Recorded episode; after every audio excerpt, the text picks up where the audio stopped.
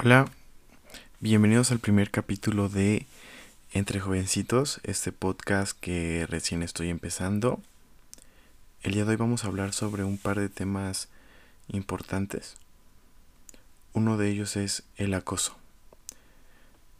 Este tema muy controversial a mi parecer es algo que necesita más visualización. Completamente. Creo que todos hemos pasado por ello. Muchas veces ni siquiera nos hemos dado cuenta. Y aunque ha habido un cierto avance en instituciones, movimientos que hacen más visible esta problemática que afecta demasiado a la sociedad, aún falta mucho camino por recorrer. No estoy solo. El día de hoy va a estar aquí platicando conmigo una gran amiga, Zaira. Eh, muchísimas gracias. Muchísimas gracias por haber aceptado, por haber estado aquí. Y te doy la más cordial bienvenida al primer capítulo de, del podcast. Eh. Muchas gracias por, por, invitarme, primero que nada. Y, y sí, o sea, como bien lo dices, eh, es algo que todavía no, no se erradica. E incluso creo que ha tomado como mucho más fuerza en los últimos años, pero también ha, estado el avance de que ya uno puede hablar de ello sin tampoco sentirse como juzgado o juzgada. Claro, y sí es cierto, ha habido avances, pero creo que el camino apenas está empezando.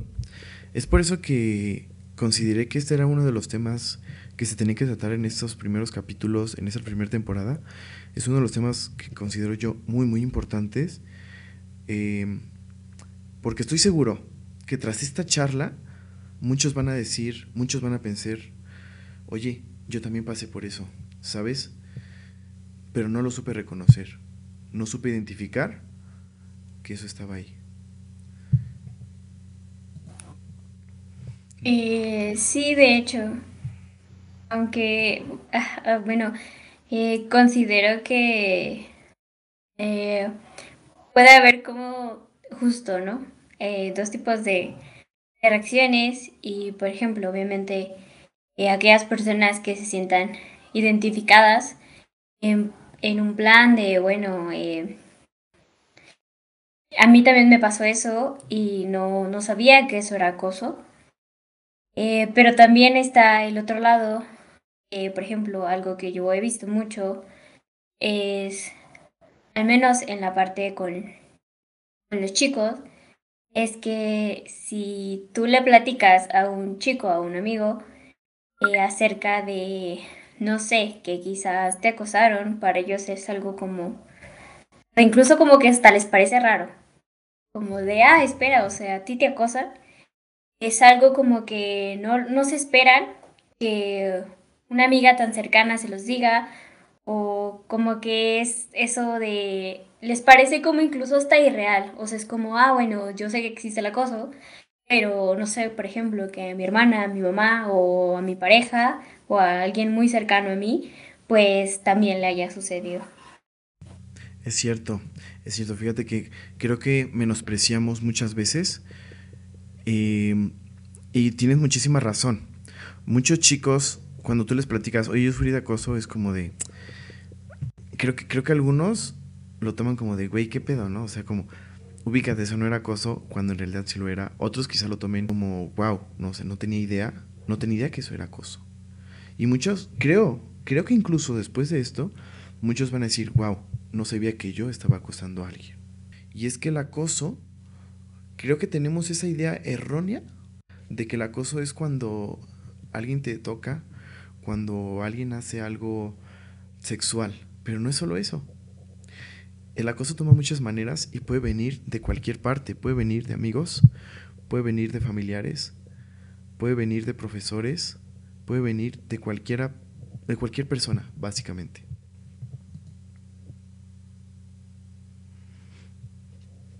Eh, sí, justo, o sea, es como, como tú lo dijiste, la definición a veces como que el hecho de, ah, bueno, es que fue un acoso, es porque, como dices, ¿no? Te tocó. o ya a otros niveles, ¿no? Exactamente. Entonces, como cada quien tiene su definición y como para la mayoría de la gente es como, ah, sí, perfecto, eso es el acoso. Y si tú no dices, ah, bueno, fíjate que estaba yo en la calle y el sujeto me dio una nalgada, entonces, si no pasó eso, es como, uy, no, no, no fue acoso. Exacto. Estás exagerando. Entonces, siento que eso es lo malo, o sea, que llega un punto en el que si tú lo cuentas, si tú por fin te armas de valor y dices, oye, ¿sabes qué? Está pasando o sucediendo esta situación, eh, la gente minimiza mucho como el hecho de que tú ya le pongas la etiqueta de que fue acoso y dice, no, claro que no fue acoso. ¿Por qué dices eso si no te pasó nada? O no te sucedió nada, o sea, sigues aquí, sigues viva, sigues, sigues bien. Tienes razón, tienes muchísima razón. Eh, y es que está muy estigmatizado. Ellos piensan, ¿no? Piensan de que el acoso es eso. El acoso es que tiene que haber algún daño para decir que fuiste acosado, fuiste acosada. Y no es cierto. No es cierto, o sea, como lo venimos mencionando, creo que toma muchas maneras y eso es lo que vamos a estar platicando en, en este ratito, porque la intención es, si ya te pasó, identifícalo. Y si sabes de alguien que está pasando por ello, ayúdale. Exacto, o sea, por ejemplo, eh, creo que la manera de ver las cosas conforme a ti te van pasando, eh, como una transición muy grande, ¿no? O sea, obviamente yo al principio, eh, por ejemplo, con las marchas, y las marchas feministas era como, ¿no? O sea, era el típico de, ah, no, pero ¿por qué rayonean? ¿Pero por qué hacen eso? Y conforme fui este, avanzando y experimentando otras cosas, me fui dando cuenta de increíblemente lo normalizado que tenemos el acoso. De, no sé, si hoy uso falda y voy a salir a la calle, tengo que escuchar música a todo volumen porque por supuesto sé que voy a ser acosada en el metro. Claro. Entonces es un... Normalicemos que acosar está mal, pero ¿qué pasa? Y que tienes que aguantarte. Entonces, al principio, justo, ¿no? O sea, las marchas eran como de, ah, no, pero ¿por qué hacen tantos rayoneos, tal? Y después, conforme fue avanzando, fue como de, sí, todas hemos sido acosadas. Y en lugar de normalizarlo, es como, sí, te da coraje. Y dices como, no, sí, o sea, neta, entiendo el rompan todo porque vale, vale verdura en el que es, eso es lo que sientes llegas a sentir una impotencia porque no puedes hacer nada o, o, porque no sabes cómo actuar, porque quizás, no sé, cuando alguien te acosa o, eh, eh, o pasa alguna de estas situaciones, la gente es muy fácil que diga, bueno, pero ¿por qué tú no hiciste eso? Es como, no sé, ¿sabes? O sea, mi cuerpo reaccionó de cierta manera y a lo mejor en esa situación quizás yo diga, bueno, eh, no sé, si me están acosando en el metro, yo voy y lo doy una cachetada pero a lo mejor me pasa y en ese momento yo reacciono de diferente manera. ¿Por qué? Porque no estamos preparados para, para esas situaciones como que nos generan tanto estrés y pues obviamente también incomodidad. Claro, claro. Y, y es que es completamente cierto. Eh, ese tipo de situaciones quedan completamente fuera de control de la víctima. ¿Saben? No, no sea la víctima puede, puede reaccionar de muchas maneras. Puede que precisamente diga, oye, cálmate, déjame en paz. O puede que sea tanto impotencia que no puedas hacer nada. Y digas, es que quisiera hacer algo, pero no puedo. Y está bien también eso.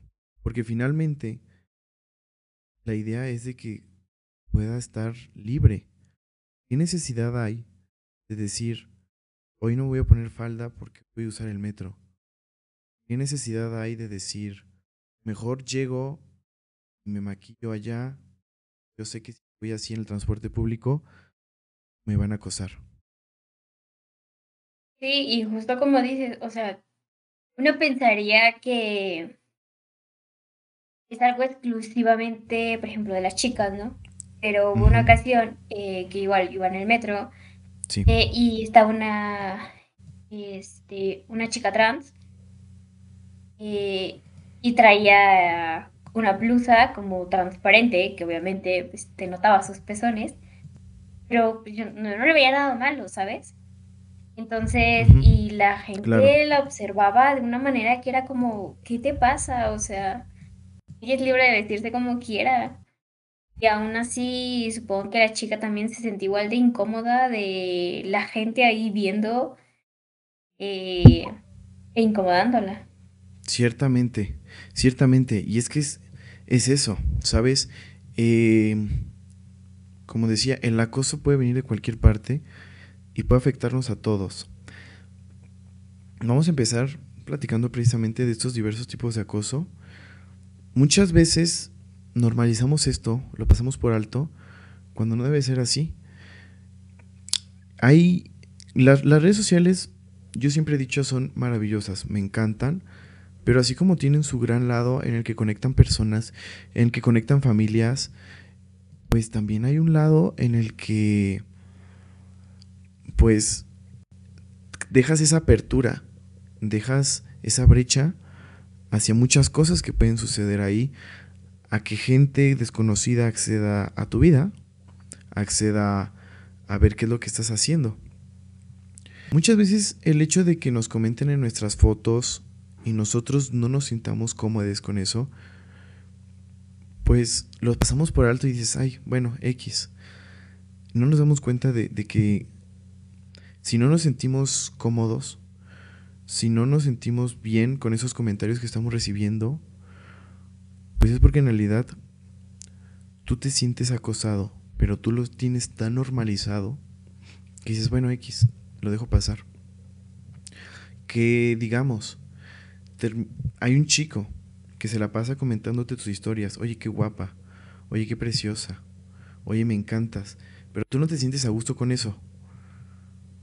Porque tú, pues, jamás en ningún momento dijiste, estoy esperando a que alguien me comente esto, ¿no? Y tú lo dejas pasar porque dices, bueno, en algún momento se va a cansar, pero cada vez es más y más y te termina, terminas sintiéndote agotada. Eso es acoso. Y así comienza el acoso en redes sociales. El que te llenen de, de mensajes, el que te llenen de, de, pues vamos a decir incluso hasta palabras con las que tú no te sientes cómodo, cómodo, pues que eso es acoso, ¿saben? Comentaba yo con una de mis amigas precisamente sobre esto en una plática que tuvimos hace un par de semanas. Eh, ella decía, es que hay un chavo de mi trabajo que se la pasa mandándome mensajes y que cómo estoy y que si ya llegué. Y yo ya le dije que no me gusta que me estén mensajeando tanto, pero él dice, es que me preocupo por ti. Y lo sigue haciendo y cada vez lo hace más. Antes solamente me comentaba en mis historias, ahora me comenta también en mis fotos que subo en Facebook. También se la pasa mandándome mensajes por WhatsApp. Y yo me siento muy incómoda. En ese momento yo le dije, pues amiga, ¿sabes? O sea, no... Acércate con alguien y, no dejes que esto continúe, porque finalmente tú no te sientes a gusto, tú, tú, a gusto, tú te sientes acosada por él, pero lo tienes tan normalizado que no te das cuenta que eso te está haciendo daño, eso te está provocando inseguridad, eso te está provocando una cierta ansiedad y eso no está bien. Creo que tocaste un tema muy, eh, por ejemplo, con, con el ejemplo de, la, de tu amiga, yo cuando escuchaba, ¿no? De que los chicos les gustaba opinar acerca de, eh, de las marchas que se hacían, eh, siempre era como, pero claro, nosotros sabemos que no es no. Es como, no, en serio no saben que un no es un no. Y tú, bueno, dirás, bueno, este, estamos hablando en, en términos de, de cuando algo ya se va a, en un plan ya de, de violación, si lo quieres ver así. Pero es que no, así como tú me lo describes de cómo es eh, lo que sucede con la chica, eh, la chica le está diciendo que no, que no le gusta, y el chico, el chico sigue insistiendo. O sea, no está respetando que no. Exactamente. Para ella no es cómodo, que para, o sea, y creo que a veces, y como dices tú, en muchas situaciones hay ciertas personas que siguen sin respetar tu no. Eh, por ejemplo, a mí no me gusta mucho como el contacto físico y menos si vienen de personas que yo no conozco. Entonces, por ejemplo, si yo les decía, oye, mm, no me toques, por favor, me incomoda. Eh, incluso hasta lo hacían como de broma, era como de, ah, pues no le gusta que la toquen, ya sé, la voy a tocar. Y es bueno, pero no te están haciendo nada, pero justo es lo que dices. Eh, te incomoda, te da ansiedad, eh, te causan cosas que ya no te hacen sentir cómoda en el ambiente en el que estás. Y es como de, pues por favor respeta que te estoy diciendo que no. Es completamente cierto, completísimamente cierto. Dicen, yo lo veía mucho en los comentarios de Facebook. Es que, bueno, si me dicen que no, hasta ahí. Pero es que no saben realmente escuchar estos, estos acosadores. Cuando tú les dices que no, si tú les estás diciendo, sabes, no me siento cómodo, que no me gusta esto, ahí estás diciendo que no. Pero dicen, ah, bueno, pues nunca, no, no me dijo, oye, ya no me hables, ¿no? Entonces, no sé qué es lo que están esperando, así como que tal cual que les digas, güey, aléjate de mí, o qué están esperando uno, o sea, muchas veces, y lo he visto, tratan como de ser gentiles, tratan de ser educadas las chicas, incluso algunos chicos. Y para el, acosador parece que ser educado no es suficiente, porque parece que no se dan cuenta que les están diciendo que no. Y muchas veces, em, la verdad es que, me, me duele decirlo, pero muchas veces nosotros vemos como una persona está siendo acosada y, no hacemos nada, ¿saben? Yo lo veía precisamente con mi amiga, de hecho la plática salió porque yo, yo le dije, oye, ¿qué onda con ese vato que te está ahí escribiendo tanto en tus fotos? Y ella me dijo, así como en un tono muy normal, me dijo, ay, es un compañero del trabajo, la verdad es que no me gusta que me escriba ni nada, pero ahí sigue. Y lo dijo así como diciendo, pues, ay, pues ahí está. Pero realmente la sociedad actual nos tiene tan acostumbrados a, pasar por alto estas cosas que precisamente lo normalizamos, ¿no? Y en el fondo tú estás rotísima, rotísimo. Estás con una ansiedad, con una depresión, con, una tristeza que dices, ay, ya quiero parar esto y cómo lo hago. Sí, justo, o sea, creo que igual se tiene esa idea muy errónea que eh, los acosadores siempre son como gente muy mala, ¿no? Siempre tendrán la apariencia de alguien muy malo. y no sé si viste tú este Sex Education. Sí. Es justo lo que le pasa a Amy, de bueno, ves que me sonrió, eh, se parecía a buena persona y aún así terminó siendo un cerdo, ¿no? Entonces, sí. creo que es eso, o sea, para ellos es como, vayas a disfrazar que estoy acosando y que estoy intimidando a alguien eh, eh, con una sonrisa o diciéndole, ah, este, no sé, haciéndola de, ah, me, estoy preocupando por ti, porque realmente también empieza con la manipulación este, emocional. Exactamente. quiero hacerte sentir mal, pero solo para, pues obviamente para mi favor. Exactamente, y precisamente, y este es otro tipo de acoso, otro tipo de persona acosadora, que es este acosador, llamémoslo psicológico que se aprovecha precisamente de todas estas brechas que a lo mejor uno tiene con diciendo, ok, bueno, pues voy a aprovechar que a lo mejor ella es una persona que siempre está sola y todo y decir, es que yo te protejo, es que yo me preocupo por ti. Los acosadores, precisamente, no sé cómo, pero encuentran siempre esta manera, esta brecha, en la que de una manera u otra logran encontrar una debilidad para clavarse ahí y estar ejerciendo precisamente esto, ¿no? Tú platicabas ahorita el ejemplo de, Sex Education. Recuerdo que precisamente, este es un spoiler de la segunda temporada, pero cuando ella empieza a ir a terapia y, le dice, me sonrió, y entonces ella le dice, la, la mamá de, de Otis, le dice, ¿y tú qué hiciste? dice, pues yo le sonreí, ¿no? Entonces viene la pregunta, ¿y eso le dio poder a él de hacer lo que hizo? Precisamente, muchas veces decimos, ay, bueno, es que, híjole, es mi compañero de trabajo y, yo lo saludo. Pero eso le da poder a él de estarme acosando. O muchas veces dicen, bueno, es que es mi compañero de la escuela y pues me hace la plática, me comenta ahí en mis fotos. Pero eso, eso le está dando el poder de seguirte molestando.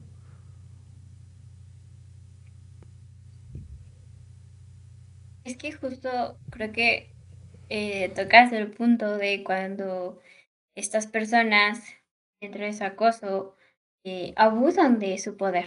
Como dices tú, ¿no? Encuentra una cierta vulnerabilidad.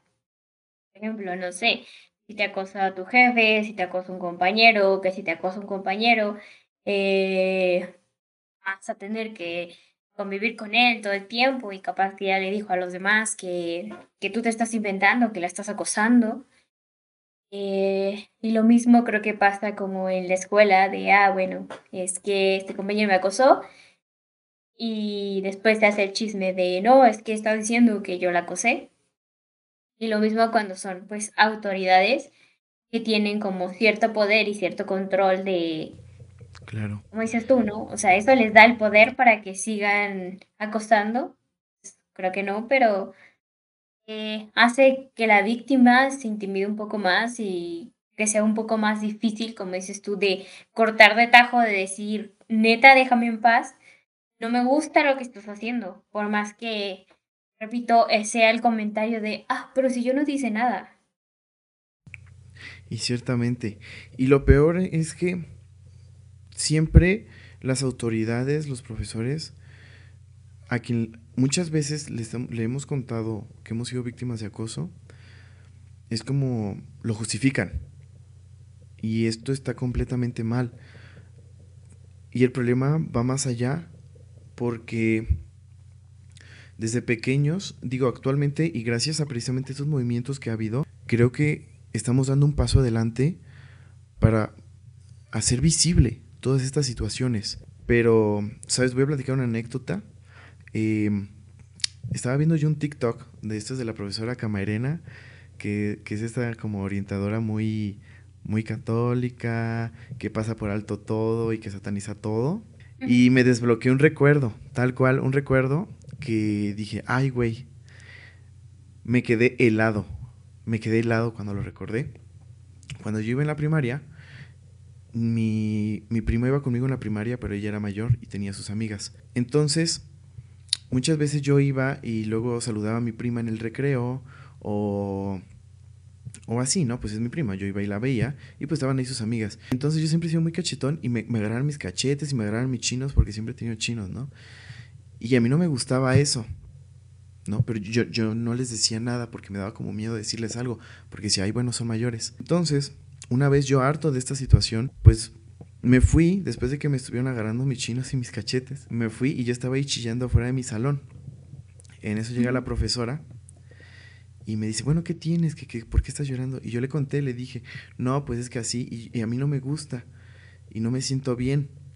Entonces la profesora dijo, ay, pues es que déjalas, es que te les haces bonito. Es que, pues es que tú estás bien bonito y pues por eso te agarran. Y entonces, pues para mí fue como, bueno, pues me les hago bonito. Ah, lo voy a dejar así. Y jamás le conté a mi mamá, jamás le conté a nadie más, porque para mí, un profesor que me dijo, ¿es normal? Bueno, pues es normal. Y entonces más adelante en mi vida dejé pasar situaciones en las que precisamente me sentí incómodo, en las que no me sentí bien, y que hoy en día me doy cuenta de que no están nada bien, de que no las tienes que dejar pasar. Eh, sí, justo creo que tocaste dos temas eh, muy pesados y una de ellas es que eh, el acoso empieza desde la niñez. Sí, No debería, no debería, pero no es. debería, pero empieza desde la niñez. Eh, incluso como esta parte que tocas de que justo el que alguien te diga, ay, bueno, pues es normal, hace que tu mente diga, ok, es normal, a lo mejor, no sé, yo estoy sobre reaccionando, eh, por ejemplo, igual, ¿no? O sea, em, en la ocasión que yo me sentía acosada por un profesor, eh, mis compañeros eran como, ah, bueno, Zaira, no te hizo nada. O era como de, pero, en serio, dinos, o sea, no te hizo nada más. Y era como, pues no, o sea, incluso hacían como el chiste de, ah, bueno, sacrifícate y que nos pasen a todos con 10. Eh, cuando pues realmente pues nadie me preguntó como, oye, ¿cómo te sientes? Eh, ¿Qué tan incómoda te sientes? O incluso una vez mi compañero me dijo, hacía mucho calor y yo ese día llevé vestido porque me estaba muriendo de calor y me dijo, ay Zaira, ¿para qué llevas vestido? Si sabes que de por sí le gustas al profesor, eh, ¿qué esperas que haga? ¿no? Y es como, bueno, es que yo puedo vestirme como quiera y a partir de ahí tuve que usar suéter, aunque me estuviera muriendo de calor.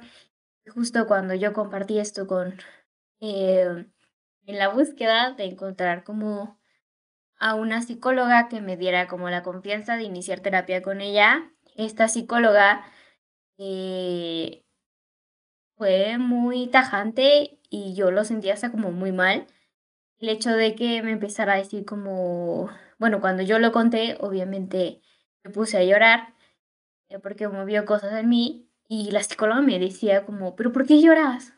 ¿Por qué lloras y no te pasa nada? O sea, no exageres.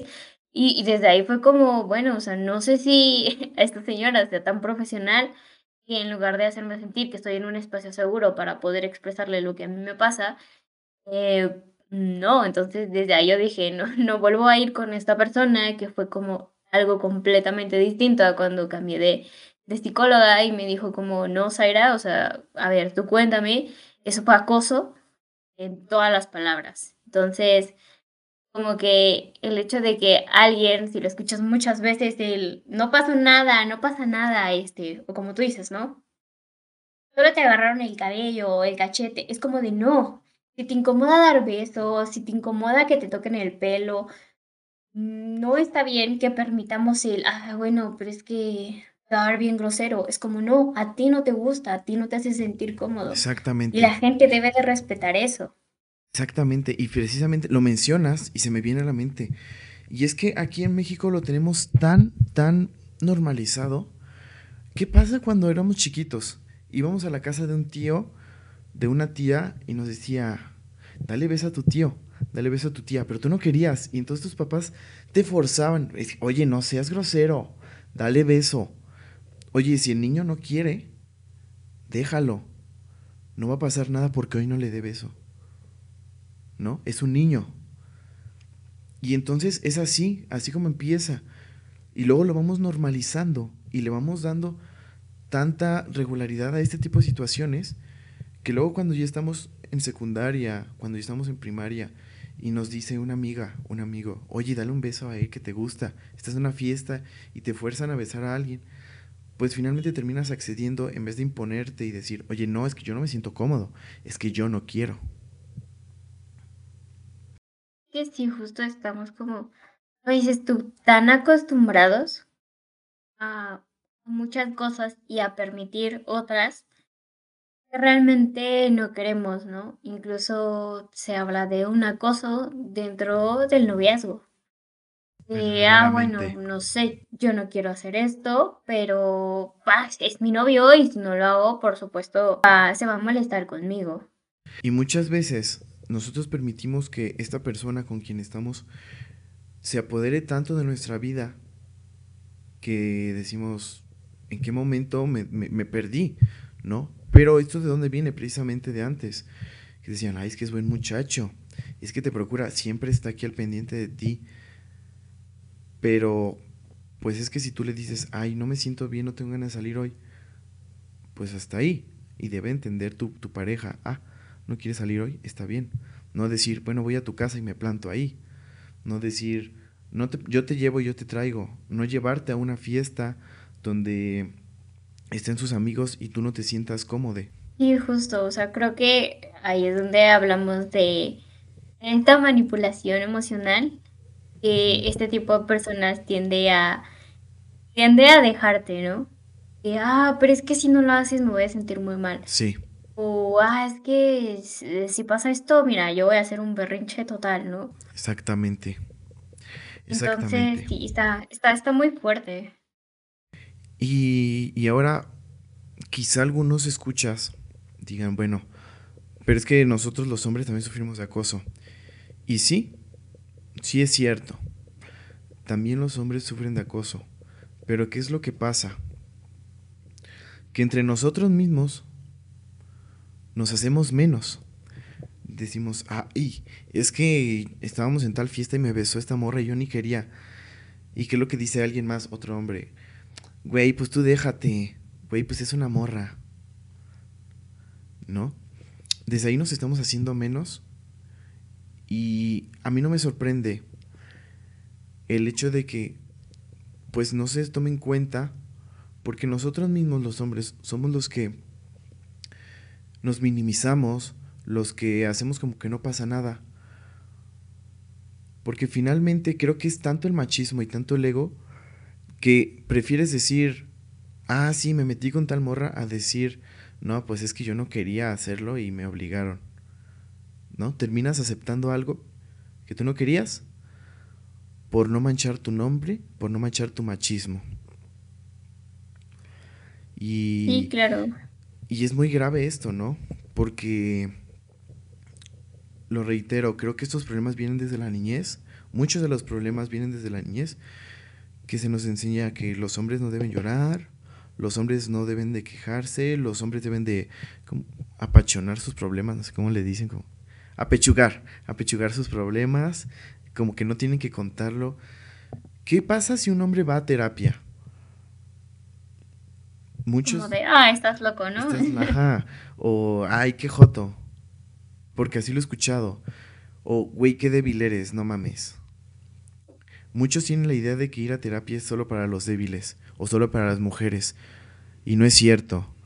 Em, es lo pasa lo mismo con el acoso. Piensan que es más fácil ocultar algo que ocurrió a decir, güey, pues es que pasó esto y no me sentí cómodo, a hablarlo con alguien. Y es que justo eh, es como un avance y podríamos decir que es como la gota que derrama el vaso. Por ejemplo, yo antes, sí, hace tiempo tú me hubieras preguntado, ah, Zaira, este, ve a terapia, y te hubiera dicho, no, yo no necesito ir a terapia, creo que soy lo suficientemente fuerte para resolver mis propios problemas. Y ahora, en este momento, después de muchas cosas, eh, yo soy muy pro, ve a terapia. Así no tú sientas que no estás mal, que no te sientes, que no te sientes mal, que no eres débil, de que tú ya tienes todo resuelto. Eh, ir a terapia no está mal porque te ayuda a conocerte a ti mismo y a entender muchas de las cosas que te pasan, muchas de las cosas por las cuales eres como eres en este momento. Porque todo, toda la, todo lo que es tuyo, todo lo que eres, lo definió muchísimas acciones que te pasaron, que quizás ahora pues uno no se da cuenta porque crece y dice, ah, bueno, no sé, yo siempre estoy de malas, pero hay un por qué siempre estás de malas. O no sé, yo siempre trato de ver la vida muy positiva, pero ¿por qué? Siempre hay un porqué de todo y justo como dices, o sea, y eso de estigmatizar de, ah, no, pero es que, que los hombres vayan a terapia es muy malo, ¿no? Entre ellos dicen como, ay, no, ni lo necesito. Exactamente, no, o sea, sí lo necesitas. Porque creo que yo las pocas veces que he escuchado de, ah, bueno, no te sientes bien, ah, no te preocupes, haz yoga, eh, medita, un coach de vida. Eh, y es como, perdón, pero ni la meditación, ni un coach de vida, ni el yoga te va a ayudar a entender muchísimas cosas que te pasan. No lo van a hacer. La terapia sí. O sea, incluso como dices, estos comportamientos que nosotros llegamos a tener. Comportamientos tanto positivos como negativos, ¿no? El hecho de que también, por ejemplo, tú seas el acosador y ya te has dado cuenta y dices, güey, es que no era mi intención, pues también ve a terapia. Amiga, ve- amigo, amiga, ve terapia. Porque el que, el que digas, es que ya me di cuenta que yo, yo era el acosador. Ok, ¿y qué vas a hacer al respecto para, para solucionar eso. Y, a mí me gusta, ha normalizado ir a terapia. Y digo, qué bueno, porque yo ya la verdad es que llevo bastante tiempo yendo a terapia, pero antes de esto, digamos, incluso antes del 2021 en realidad, o antes del 2020, yo no me atrevía a decir en voz alta que yo iba a terapia. A mí la verdad es que me daba pena el que la gente supiera que yo, que, que yo iba a terapia, porque yo así lo pensaba, ay, es que qué débil soy que voy a terapia. Pero creo que puedes ir a terapia por muchos factores, por muchas, muchas razones. Y la razón por la que empieces a ir no es motivo ni de pena ni de burla. Todo lo contrario. Creo que es de aplaudir que alguien haya decidido hacer un cambio para sí mismo y que haya decidido sanar eso que le está provocando tanto malestar. Eh, es que es justo como, o sea, como tú le dices, eh, yo también hace poco vi una imagen, ¿no? Que decía como, ya está, está de moda ir a terapia y es como, no, más bien es un poco menos juzgado el que vayas a terapia, lo cual está bien, ¿sabes? Sí. O sea, no es en plan, ay, este, voy a terapia porque es moda, no. Cada quien va a terapia porque quiere, o sea, Quizás a mí alguien ya me ha dicho, Zaira, ve a terapia, pero yo no me animaba a ir. Hasta que yo di el paso y dije, bueno, ok, ya vamos a ir a terapia. Eh, fue que pasó, fue que, fue que sucedió y, y, y aún así siento que algunas personas como que lo siguen viendo un poco mal, ¿no? Un poco de, ah, tú vas a terapia. Como de, no, o sea, sí voy a terapia, pero la razón, como bien tú lo dijiste, es para cambiar es para ser una mejor persona, es para lidiar con algunas cosas que te sobrepasan, que ya nada más no, no puedes tú con ello. Y, no, no es tanto como un signo de debilidad, o sea, yo lo veo como un, no sabías que eso estaba ahí. O sea, porque, por ejemplo, yo me puedo sentir triste, yo puedo decir, ah, bueno, estoy triste porque mi novio no me habló. Pero quizás hay un trasfondo del por qué verdaderamente estoy triste. Entonces, creo que justo como dices, todas las personas son diferentes, todos podemos ir a terapia por cuestiones muy distintas, quizás tú, por, tú fuiste por una razón, yo fui por una razón y sinceramente esa razón terminó siendo una bola gigante de nieve en donde me di cuenta de que había muchísimas cosas más por las cuales tuve que haber ido a terapia, pero fue un comienzo y fue un, ok, o sea, estoy entendiendo más como el qué es Zaira, el por qué es Zaira, eh, etcétera. Entonces, creo que sí, ir a terapia ayuda mucho y como dices, ¿no? O sea, invitar a la gente a que vaya a terapia como sin miedo y, y sin sentir como, como, como ese, ese sentimiento de me están juzgando porque estoy a terapia. Por ejemplo, a mí me costó mucho al principio decirles la verdadera razón por la cual yo quería ir a terapia a mis papás. Y aún así, mm, mis papás, yo pensé, como pensé que eran en ah, bueno, ¿quieres ir al psicólogo? Pues estás, porque estás loca. Eh, y no, lo tomaron de hecho muy bien, fue como de, bueno, si eso es para ti, si vas a crecer, si es algo que necesitas, tú dale, ¿no? También he escuchado el, ah, bueno, es que no todos tenemos la solvencia. Y es como, ok, dale, ajá.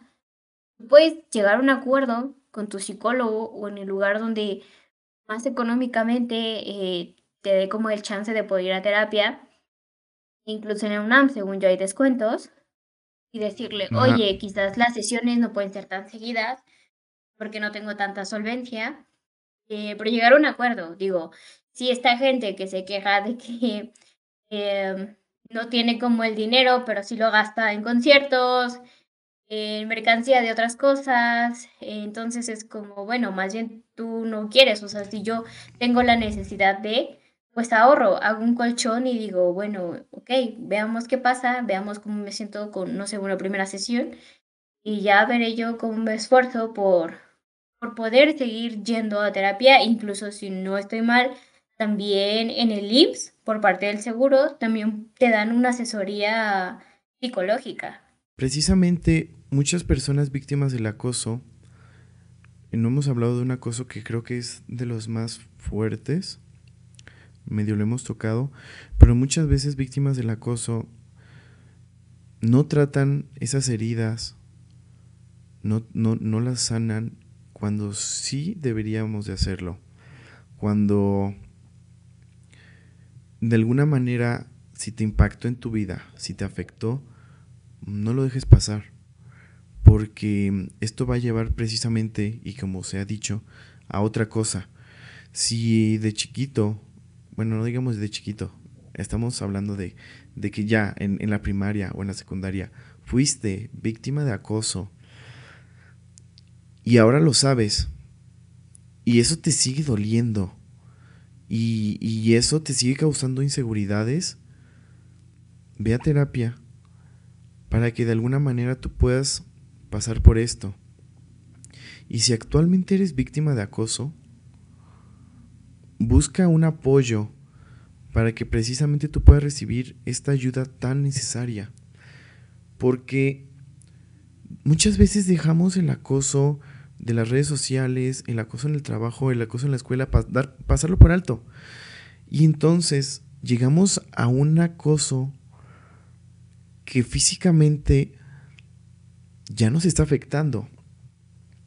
El que, digamos, tú terminaste con tu ex y que hoy te lo encontraste en una fiesta y la siguiente semana saliste y te lo encontraste allí y pues constantemente como que te lo encuentras en zonas donde tú acostumbras ir, permíteme decirte que eso es acoso. Que esa persona te está espiando de alguna manera. Esa, esa persona aún quiere estar en tu vida cuando pues ya no tendría nada que hacer ahí. Cuando tu ex te llama todo peda, todo, todo pedo, y, y te dice, no, güey, es que te extraño un chingo, es que eso es acoso. O el hecho de que te esté llamando y tú, pues aunque, aunque mandes a buzón las, las llamadas, eso ya es un acoso. Y eso ya es un acoso que va a otro nivel y que no se tiene que permitir. Es por eso que creo que se debe de, tener un apoyo, debes de acercarte a quien le tengas confianza y decirle, oye, esto me está pasando. Porque hay muchas maneras en las que uno debe de reaccionar. ¿Saben? Tanto legalmente, si esta persona está sobrepasando tu espacio, como intentar sanar esto. Sí, de hecho, justo eh, tocaste un buen tema, el el que llega un punto, como dices, si tú no lo hablas, te llega a afectar. Por ejemplo, eh, eh, la gota que derramó mi vaso fue el acoso de este profesor. Pero para mí eso era la cosa más incómoda. Y a partir de ahí, eh, el hecho de que en específico los hombres me tocaran el hombro, la pierna, eh, el brazo, la mano, me causaba a mí una ansiedad muy fea. Una ansiedad de mi cuerpo se siente en alerta, que hay algo peligroso. Empezaba yo a, con cualquier hombre, hablando de incluso mi familia, ¿no? Lo cual era muy extraño eh, llegando al punto en que, por ejemplo, yo no permitía ni siquiera que mi abuelita tuviera como un gesto cariñoso hacia mí porque yo me quitaba. O sea, mi cuerpo instintivamente era quítate. quieren tocar. No dejes que te toquen. Eh, entonces, creo que justo eh, esa parte de sanar es encontrar el bueno, quizás el que me acosara a este profesor, aumentó el hecho de que a mí no me gusta que me toquen. Pero el inicio de eso, justo como lo tocamos, o sea, fue desde la niñez, un suceso que pasó en la niñez que a mí me hizo desconfiar, no dejes que te toque, porque los hombres son malos. Y en específico los hombres, era como, no, todos son malos, todos te quieren hacer mal. Entonces, no, mi cuerpo se preparó como para autodefenderse de, eh, de aléjate, ponte en modo alerta, algo malo va a pasar. Eh, y justo el, eh, el tener una red de apoyo, y yo también creo que es importante, digo, tanto para hombres como mujeres, igual en una ocasión hace no mucho eh, estuve en una fiesta con, no, venía de una comida con unos amigos me subí al Uber y justo el del Uber me empezó a preguntar como cómo me llamaba. Entonces yo entiendo que, por ejemplo, no sé, eh, lo hagan por seguridad, ¿no? O sea, ¿qué tal si suben a otra persona? Eh, pero luego me, me, empezó a decir como de, ah, es que estás muy bonita, ¿a cuántos años tienes? Y, a mí esto ya se me hizo muy raro porque dije, bueno, el del Uber, ¿por qué quiere saber mi edad? ¿Para qué querría saber mi edad? Eh, y a mí lo que se me ocurrió es que justo estaba hablando con un, un, amigo y le dije, oye, te voy a marcar, el del Uber me está haciendo sentir muy incómoda. Y en todo el viaje le marqué, ¿no? Entonces esto me llevó a otra parte en la que yo dije, ok, ¿qué pasa si me siento así? Incluso fue como, estoy planeando ya en tener como a mi red de apoyo, de decir, ok, como dices tú, pedir esa ayuda de, bueno, quizás tus amigos no son expertos eh, ni, ni nada, pero en situaciones de acoso donde no te sientas bien, donde no te sientas cómoda, alguien te puede escuchar o justo si vas en un Uber o si vas en un taxi o si vas en el metro y algo no te cuadra o te, empiezas a sentir incómodo o incómoda, puedas llamarle a alguien, decirle una palabra clave para que esta persona sepa que tú no estás bien. Sabes, em, es muy lamentable, muy lamentable la situación que, que te ocurrió, la situación por la que pasaste. Y es bastante lamentable el que servicios como estos taxis privados pues estén pasando estas situaciones, ¿no? Es muy lamentable y muy feo que pues tú estás pagando por un servicio que hay que ser honesto, no es barato, y que ocurran estas situaciones es algo bastante decadente. Y es algo de preocuparse. Voy a platicar una historia rápida precisamente de cómo es que yo me di cuenta que mi pareja de ese entonces, que ocurrió esto, no podía formar parte de mi red de apoyo. déjenme decir en primer lugar que si ustedes no sienten la confianza de que su pareja forme parte de su red de apoyo o por alguna razón ustedes desconfían, pues en primer algo está mal ahí, ¿no? Pero claro, eso es tema de otro capítulo. Ocurre que yo voy a verlo. Eh, ya saben, entonces ya salgo de su casa, ya iba de regreso a la mía, pido un, Uber por comodidad. Yo iba, ya saben, en modo cursino de, ay, me la pasé muy bien, siempre, ¿no? En eso noto que el conductor se iba tocando la entrepierna. No quise hacer como caso. Dije, eso no pasó. En mi mente pensé, eso no pasó, eso no pasó. Entonces se vuelve como que más insistente. me volteaba a ver. pues yo naturalmente le dije, iba escribiéndole, ¿no? Entonces yo le dije, ¿sabes? El del Uber está haciendo esto. Él me respondió, ay, qué rico. Yo sentí como que me hubieran clavado una espada. Dije, ¿Cómo opinas eso, no? O sea, yo pensé. Luego pensé, ¿qué hago? ¿Qué hago? Estaba helado, estaba frío. Me sentía bastante incómodo. A mí se me ocurrió decirle solamente, ¿sabes qué? Se me olvidó algo, detente. Él claramente se sacó de onda, ¿no? Porque fue como de, ¿qué? Me dice, joven, ¿nos regresamos? Le dije, no, termina mi viaje, aquí termínalo. Afortunadamente en eso llegó un semáforo yo me bajo y ni siquiera vi si lo terminó o no el viaje. No me importó. Yo me bajé. Digo, no, no, entré en pánico. Creo que es una reacción normal. Y ahí fue cuando me di cuenta de que esta persona no podía formar parte de mi red de apoyo. Imagínense. Y es que el acoso eh, lo hemos mencionado muchas veces, toma muchas distintas expresiones. No solo eso es acoso, también el que te discriminen por ser diferente en lo más mínimo es acoso. Y esa red de apoyo va a estar ahí para cuando tú lo necesites. Ellos van a estar ahí para decirte, ok, esto que estás pasando es acoso, la situación por la que estás pasando no está bien, pero aquí estoy yo para apoyarte.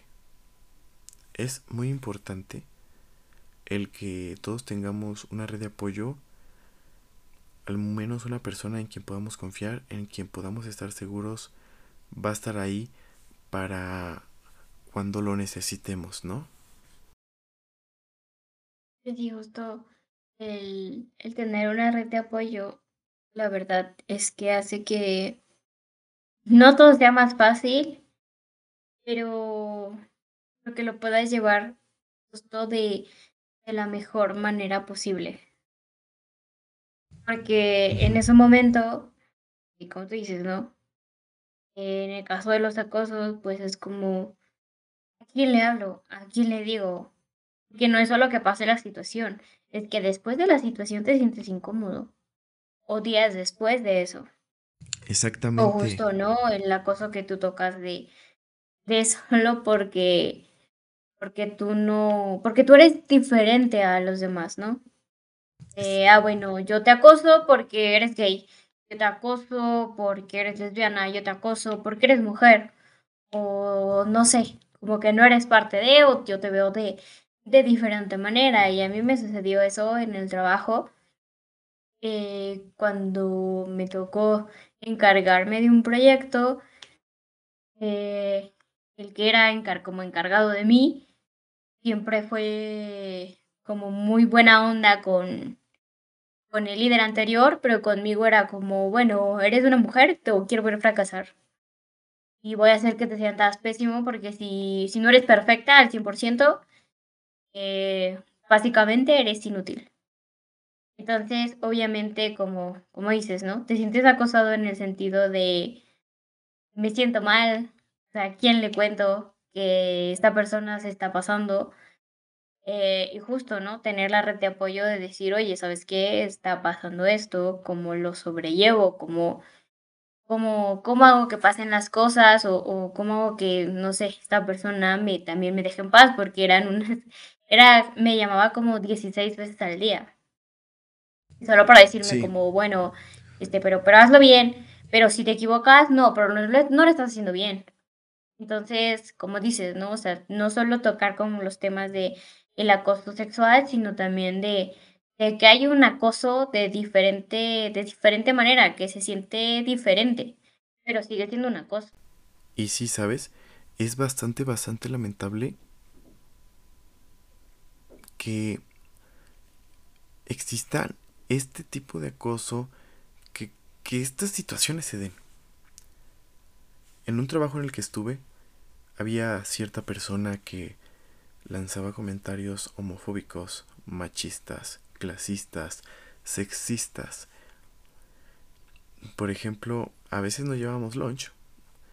Eh, entonces decía, bueno, pues las compañeras, ¿qué se van a hacer? Eh, pues aquí ellas que se dedican a la cocina, pues que se improvisen algo. En una ocasión regalaron unos sartenes y dijo, bueno, pero es que esos sartenes solo le sirven a las compañeras a nosotros que nos den un, un, un tequilita, un six. Y eso es mínimo. Así comentarios de lo más horrible. Pero ¿sabes qué es lo peor? Que ninguno de nosotros hacía nada. nos reíamos, ya sabes, la típica risa de compromiso, así como de, ah, sí, ¿verdad? Pero no hacíamos nada. Eso es lo peor.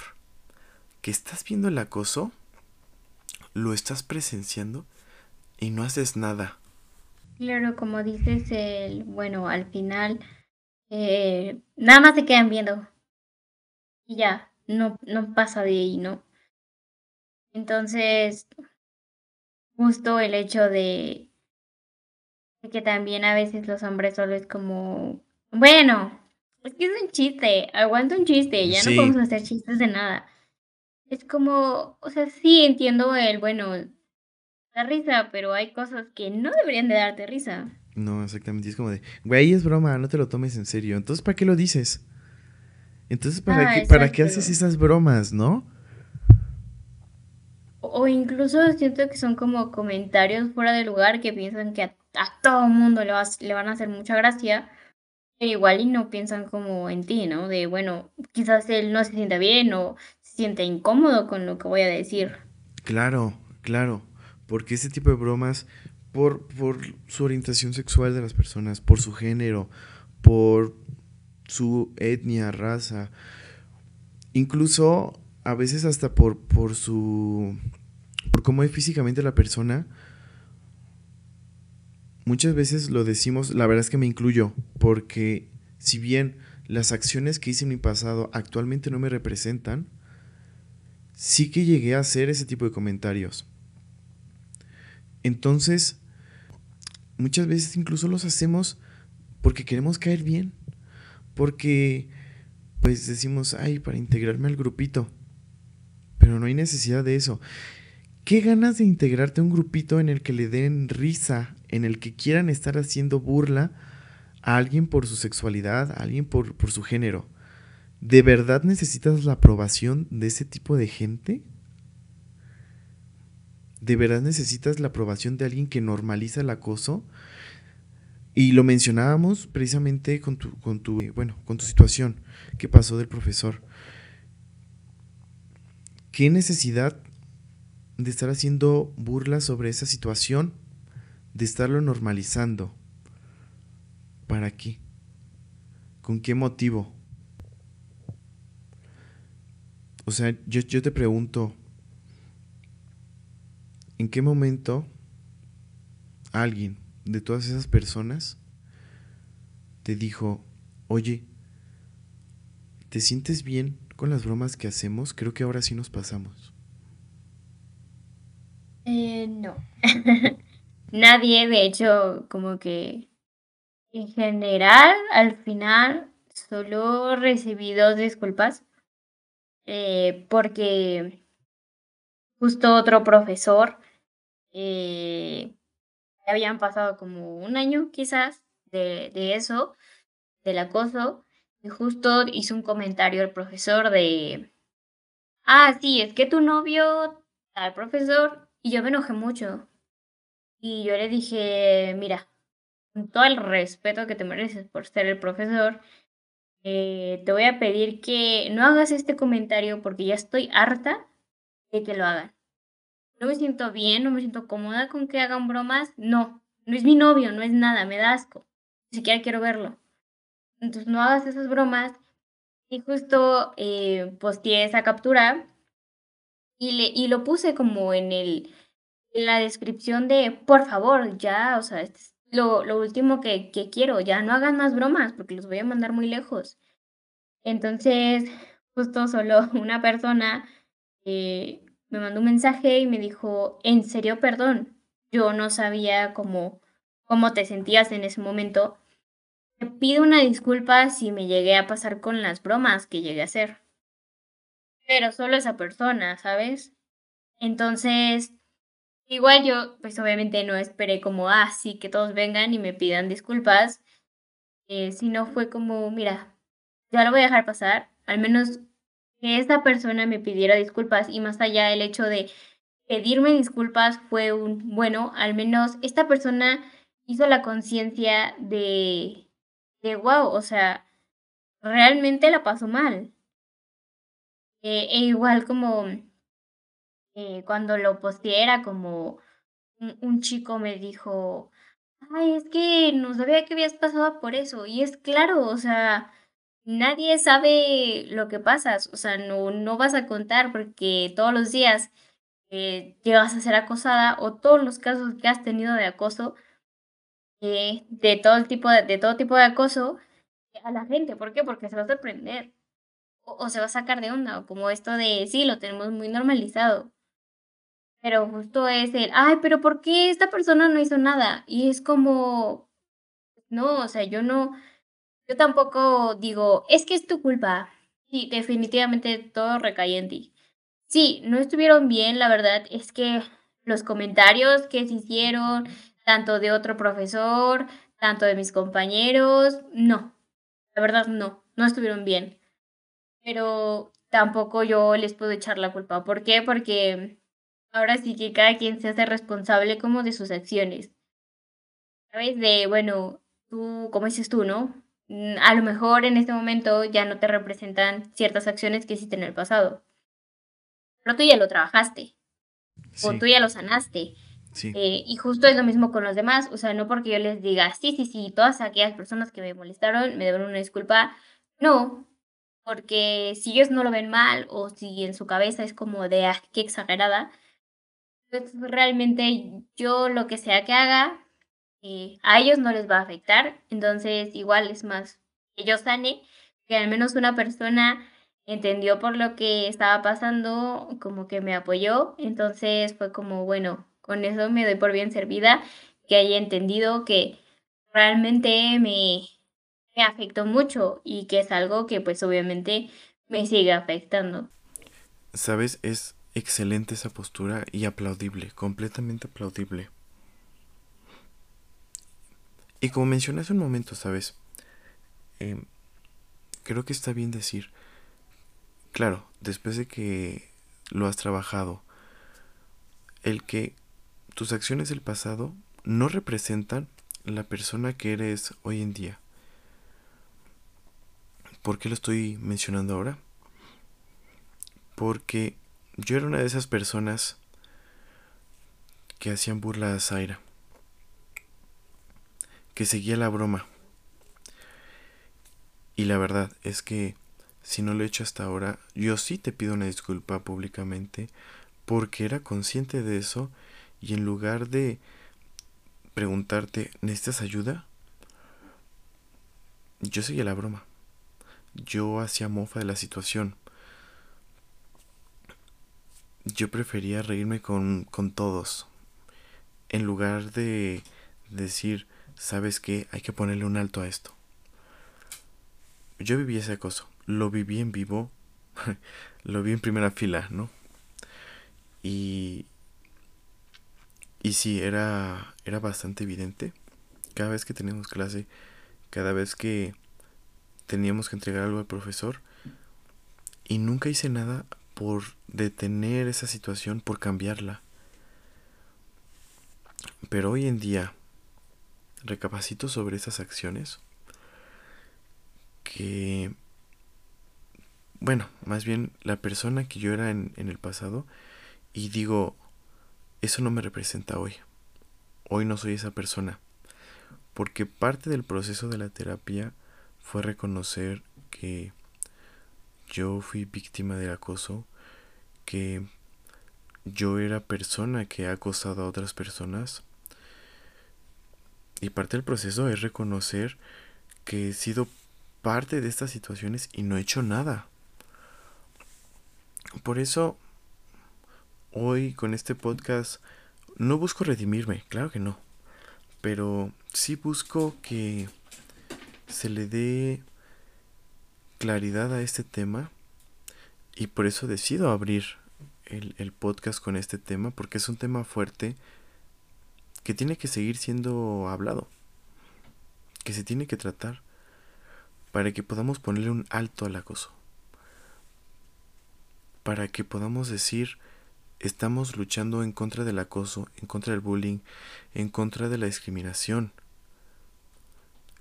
contra todo el tipo de acoso. Porque la verdad es que hoy en día, gracias a instituciones y organizaciones, podemos identificarlo. Y cada vez hay más instituciones que están dispuestas a ayudarnos a sanar estas heridas, a corregir estas situaciones, para seguir luchando contra ello. De hecho, tu disculpa está aceptada. Pero justo igual, o sea, yo... Mm, yo como que entiendo y no es como justificable de, ah, bueno, es que se equivocó y lo estoy justificando. Es más, yo más bien prefiero como ver ese cambio de, bueno, quizás no actuaste de la mejor manera, pero a lo mejor con tu compañera eh, tus acciones ya son distintas. Tus acciones es de busca ayuda, no dejes que te siga acosando, Eh, entonces, o sea, para mí esto como que me hace sentir más, más orgullosa y decir, bueno, o sea, quizás no el que me pidas una disculpa me hace bien, me hace mejor bien el saber que tú, por ejemplo, ahora si tú ves algún caso de acoso, tú puedes ayudar a la persona sin ningún problema. Porque eso es lo que se busca. Lo que se busca es ayudémonos todos. Y con eso, más que el, bueno, perdón, es no, o sea, con mis acciones yo te voy a demostrar que eso ya no, pues, ¿no? Eso ya no me representa. Que ahora, si alguna de mis amigas más cercanas la llegan a acosar o yo estoy viendo un tipo de acoso, eh, ya le voy a dar la validez y la importancia este, que esto tiene. Porque, pues, no sé, o sea, creo que, creo que para mí eso es como lo más importante. Por supuesto, por supuesto que sí. Pero bueno, se nos, se nos acabó el tiempo. Para cerrar, quiero agradecerte muchísimo por tener toda esta confianza, tener esta apertura en el programa, aportar tantísimo al tema, em, contarnos por lo que has pasado. Esto es algo que no se termina aquí. No se termina aquí. Yo espero que se transmita un poco del mensaje que hemos dado. Que ayude de verdad a alguien. Que cambie una situación. Para bien, por supuesto. De una manera positiva. Y quiero decir que siempre está bien cambiar. Siempre es buen momento para cambiar. Si ¿Te sentiste identificado en algún momento? ¿Te diste cuenta que eres alguien que, tú, que acosa? ¿Una persona que acosa? Siempre puedes cambiar esa situación. Y si tú estás viendo una situación de acoso, siempre puedes hacer algo para detener esa situación, para ayudar a esa persona que es víctima de acoso. Pero lo más importante es no lo dejes así. No solamente digas, soy víctima de acoso. Sana tus heridas. No solamente digas, ok, yo soy un acosador. No te quedes así. Busca ayuda. Porque eso se va a quedar ahí minándote la vida y causándote más problemas. De verdad, muchísimas gracias, Aira. Muchísimas gracias por haber participado en este, el primer capítulo. Em, espero que sea del agrado de muchos, que les sirva. No me queda más que desearte muchísimo éxito en todo lo que te propongas, Zaira. De verdad, mil gracias. Muchas gracias por invitarme y por tus palabras. E igual yo, yo la verdad es que la pasé bien y justo como apertura, como dices tú, eh, más allá de, estar en confianza, es que esto le sirva a los demás. Por supuesto. Porque finalmente el trasfondo del podcast, como lo he comentado, es el que sepas que yo pasé por esto, ella pasó por ello. No está bien. No está bien. Pero es algo de lo que tenemos que hablar es ofrecer esta plataforma, esta herramienta para que aquellos que tengan esa inquietud, no sé, algo les mueva. Por supuesto no somos expertos, siempre busquen ayuda de un profesional. Y bueno, eso es todo por mi primer capítulo. Les prometo que iré mejorando. Em, yo soy Ángel Mariano y esto es Entre Jovencitos. Muchas gracias a todos por escuchar. No olviden seguirme en mis redes sociales, cada semana estaré estrenando un capítulo. Y pues nada, cuídense mucho. Les mando un fuerte abrazo virtual. Chao. Hasta la próxima.